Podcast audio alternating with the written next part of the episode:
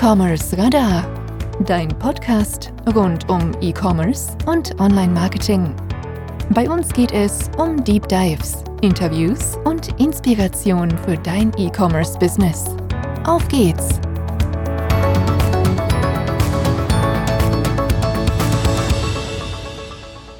Schön, dass du wieder dabei bist bei einer neuen Podcast-Episode. Bevor es mit dem Podcast weitergeht, möchte ich euch unseren heutigen Podcast-Partner vorstellen.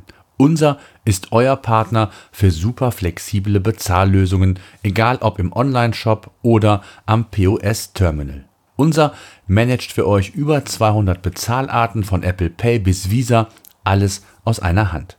Wenn ihr mehr erfahren wollt, schlagt nach unter unser.com. Aber Achtung, unser schreibt sich mit Z, also U-N-Z-E-R.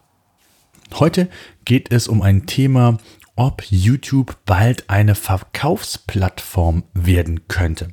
Ein Bloomberg-Artikel berichtet darüber, dass YouTube nämlich genau dieses Szenario gerade testet, in verschiedenen Ausprägungen mit verschiedenen Partnern. Und ich möchte heute hier im Podcast mit euch darüber sprechen, welche Auswirkungen das auf den Onlinehandel haben könnte, was das für die Händler, die Online-Händler bedeutet und wie man sich vielleicht darauf vorbereiten kann und ob man das überhaupt sollte. All das und mehr möchte ich hier im Podcast mit euch besprechen. Bevor wir das tun, möchte ich ähm, alle mal so auf einen gemeinsamen Nenner bringen mit ein paar Fakten zu YouTube. YouTube ist die zweitgrößte Suchmaschine der Welt, hat zwei Milliarden aktive Nutzer, das muss man sich mal auf der Zunge zergehen lassen, und das in einem Bereich Bewegtbild, der in Zukunft noch wesentlich relevanter werden wird, als das heute der Fall ist. Nicht zuletzt aufgrund der immer besser werdenden Mobilfunknetze 5G, ähm, was ja in den ersten Ausbaustufen bereits vorhanden ist, äh, wo erste Handybauer ihre Smartphones entsprechend mit ausgestattet haben. Erst jüngst auch Apple mit dem iPhone 12, wo 5G äh, in allen neuen 12er iPhone-Modellen enthalten ist und was natürlich perspektivisch dann auch den Blick nach vorne möglich macht, wo man verschiedene Ansätze mal durchdenken muss. Was will YouTube damit erreichen? Ähm, auf der einen Seite geht es natürlich darum, in Zeiten von Corona, wo auch die Werbewirtschaft wirklich mit der Entwicklung zu kämpfen hat, also von rosigen Zeiten, was ähm, Werbung insgesamt angeht, kann man, glaube ich, heutzutage nicht sprechen. Dafür ist noch zu viel Ungewissheit ähm, in der ganzen Thematik rund um Corona vorhanden. Auf der anderen Seite muss sich YouTube natürlich Gedanken machen, wie man sich weiter für die Zukunft positionieren möchte, wohl wissend, dass das Thema Bewegtbild, wohl wissend, dass YouTube als einer der wichtigsten Plattformen für Bewegtbild natürlich auch hier vielleicht neue Wege gehen sollte, als nur rein mehr oder weniger auf Werbung zu setzen. Und äh, wenn man da mal die Analogie zu Google selbst nimmt, also zum Mutterkonzern, auch hier war es ja so, dass man zunächst nur auf Werbung gesetzt hat und dann mit der Zeit sich weiter ähm, diversifiziert hat mit äh, Google Shopping Angeboten, zunächst kostenlos, Google Base hieß das, dann entsprechend ähm, war es ein kostenloser Bereich im Google Shopping Universum, wo man im Merchant Center genau wie heute auch noch den, den Datenfeed hochladen kann. Und irgendwann wurde das Ganze dann kommerzialisiert in Google Ads, damals hieß es noch Google AdWords integriert. Da war der Aufschrei groß, aber dennoch ist es heute einer der wichtigsten oder für viele einer der wichtigsten Plattformen, um letztendlich Produkte zu verkaufen. Und äh, bei YouTube ist es natürlich ähnlich. Es gab vor vielen Jahren, ich hatte selbst einen eigenen Online-Vermarkter, also die, die Anfänge auch in der Online-Vermarktung mitbekommen, sowohl exklusiv, exklusiv für große, namenhafte Publisher als auch in der Resteverwertung, hätte ich bald gesagt. Und ich weiß noch und erinnere mich sehr gut, als Videowerbung aufkam, man entsprechend das auch technisch umsetzen musste, was Ad-Server an, Ad angeht und so weiter. Und es gab da auch mal Ansätze, wo man dann, ich sag mal, durch Interaktion Produkte innerhalb eines Videos verkaufen wollte. Das hat aus verschiedensten Gründen nicht funktioniert. Die Technik war noch nicht so weit, ähm, die Bandbreite ebenfalls nicht. Das Thema Mobile war noch nicht so im Fokus. Ähm, vielleicht war es auch noch der falsche Zeitpunkt. Also auch da gab es schon Überlegungen, wie man durch Interaktion, wenn man mit der Maus auf bestimmte Bereiche in einem Video klickt, dann Produkte ansehen konnte und diese dann im Shop kaufen konnte. Und ähm, in so eine Richtung könnte das laut diesem Bloomberg-Artikel ja gehen, dass man eben erlaubt, den Creatoren äh, bestimmte Produkte zu taggen und die in unterschiedliche Art und Weise dann ähm, anklickbar zu machen, beziehungsweise die Möglichkeit zu bieten, diese Produkte auch zu kaufen.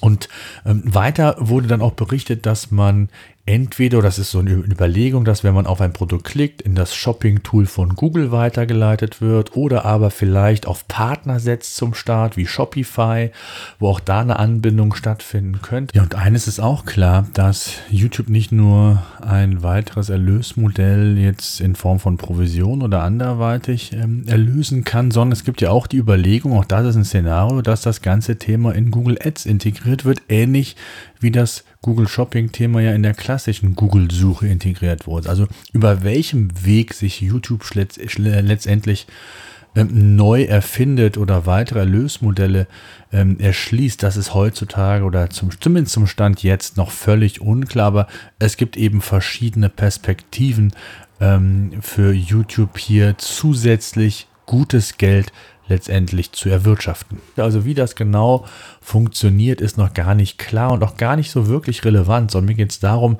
sich Gedanken zu machen, was, äh, wie steht YouTube heute da und wie könnte es morgen dastehen und was sind meine Überlegungen als Shopbetreiber, um da vielleicht auch eine Rolle mitspielen zu können. Was den, was das Monetäre angeht, ist klar, würde es natürlich für YouTube extrem Sinn machen, hier weiteren oder einen weiteren größeren Erlöskanal zu erschließen, ob das nachher auf Provisionen, ob auf einer monatlichen Fee für, für Creator oder für Partner wie Shopify angeht. Vielleicht ist es sogar auch denkbar, dass Amazon, eBay und Co. da Schnittstellen für schaffen, weil man eben äh, es nicht schafft, und, und das ist natürlich ein riesengroßes Asset, was Google hat und was YouTube letztendlich hat, dass man es schafft, in Masse Bewegtbild zur Verfügung zu haben, die produktrelevant sind, die abverkaufrelevant sind. Ich denke dann nur an die ganzen Tech-YouTuber, an die ganze Beauty-Industrie und ich weiß nicht wo noch überall. Ähm, also da ist ja vieles, vieles denkbar und ähm, das würde man mit dem Thema Bewegtbild bei YouTube ja, ja auf Knopfdruck würde ich nicht sagen, aber in einer ähm, Geschwindigkeit erschließen können, die Amazon und Co. niemals erreichen könnten. Also durchaus ein wichtiger Kanal für die Zukunft, Fragezeichen. Wenn ihr mich fragt, nicht nur für die Zukunft, sondern auch heute. Und es wird aus meiner Sicht aus als Online-Händler viel zu wenig auf diesen Kanal gesetzt, denn es wird immer darüber gesprochen, wie kann ich mich diversifizieren, differenzieren. Und ähm, häufig geht das bei den Produkten nicht, aber in Form von Dienstleistungen, in Form von Kundenbindung. Und da spielt das Thema Bewegtbild, Aufbau einer Community, also das, was viele ja in anderen Social-Media-Kanälen versuchen, ob bei Facebook, Instagram, äh, TikTok, je nachdem, wo die Zielgruppe sich befindet. Das wird aus meiner Sicht zu sehr für den Bereich YouTube und Bewegtbild vernachlässigt. Denn das, was ich, ich sage jetzt mal im klassischen Online-Shop nicht schaffe oder was zumindest der Vorwurf ist, ähm, ein Erlebnis zu schaffen, mehr mit Emotionen zu arbeiten, Atmosphäre zu zeigen, all das kann ich mit, mit, ähm, mit YouTube und mit Bewegtbild. Und so ist es natürlich eine Frage, wie ich es schaffe, angemessenen, hochwertigen Content zu kreieren, der für meine Zielgruppe relevant ist und wo ich es schaffe, über den Weg eine aktive Community aufzubauen, die ich dann auch für die unterschiedlichsten Zwecke, so möchte ich es mal nennen, äh, verwenden kann. Nicht nur für das Thema Abverkauf sollte YouTube tatsächlich zu einer Shopping-Plattform umgewandelt werden, sondern auch für viele andere Dinge. Feedback einholen über Produkte, Produktqualitäten, Serviceleistungen, ähm, die Interaktion, das Binden an die Marke. Äh, also extrem viel, was auch heutzutage ja schon mit dem Influencer-Marketing versucht wird, dass man eben seine Produkte über, über bekannte Influencer verkauft, weil die Zielgruppe diesem dann auch vertrauen oder vertraut und, und dann entsprechende Hunderte, Tausende, wie viel auch immer Produkte über diesen Kanal verkauft werden. Und wenn ich das heute, wenn ich das selbst kann in Zukunft über attraktive, ich nenne es einfach mal TV-Formate oder äh, Bewegtbildformate, ähm, siehe auch About You mit einer eigenen TV-Show im Fernsehen. Also ich glaube, da gibt es ganz viel Kreation und kreative Möglichkeiten, wie es schaffen kann, auch als kleiner, kleinerer Online-Händler in meiner Zielgruppe relevant zu werden. Es gibt ja viele kleinere Online-Shops, die vielleicht in ihrer Nische, in ihrer Branche äh, vielleicht sogar Marktführer sind. Und ähm, auch die sollten sich Gedanken machen, wie ich meine Zielgruppe über solche ähm, Medien entsprechend ähm, binden kann, und natürlich immer mit der Vision, wie sieht E-Commerce, wie sieht Onlinehandel in der Zukunft aus und wie verändert sich das Netz, wie verändert sich das Konsumverhalten der Nutzer. Stichwort 5G. Äh, immer mehr wird mobil quasi auf Inhalte im Internet zurück, äh, zurückgegriffen. Äh, Google selbst, ähm, für all jene, die in dieser Google-Thematik mit drin sind, hat ja nicht zuletzt vor einiger Zeit schon gesagt, dass der mobile Index, der mobile Suchindex quasi relevant ist für das Ausspielen der organischen Rankings. Und ich glaube, im März 2021 sollen die mobilen Seiten gar keine Relevanz mehr haben, äh, die Desktop-Seiten gar keine Relevanz mehr haben.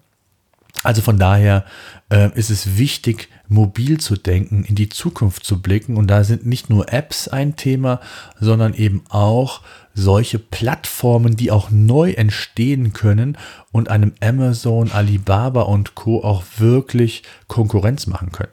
Also da gibt es einige spannende Ansätze und ich fand den Artikel ähm, sehr, sehr, ja nicht inspirierend, sondern sehr wichtig mal um sich nochmal mit diesem Thema ein wenig genauer auseinanderzusetzen. Und da sind, als ich mich damit auseinandergesetzt habe, extrem viele Ideen gekommen, wie man auch auf indirektem Wege Bewegtbildformate nutzen kann und wenn YouTube das sogar auf direktem Wege irgendwann mal möglich machen sollte, ja, why not? Und dann muss ich eben dabei sein und ich kann auch heutzutage mit wenig finanziellen Mitteln hier wirklich tolle kreative Formate und Möglichkeiten bieten und da sollte man einfach mal drüber nachdenken. Danke fürs Zuhören in dem Fall und bis die Tage. Zum Schluss noch einmal der Hinweis, diese Folge wurde euch von unser, unserem heutigen Podcast-Partner präsentiert. Euer Partner für super flexible Bezahllösungen online und am POS. Wenn ihr glaubt, dass unser euer Ding sein könnte, schaut einfach auf unser.com. Unser wird wie gesagt mit Z geschrieben.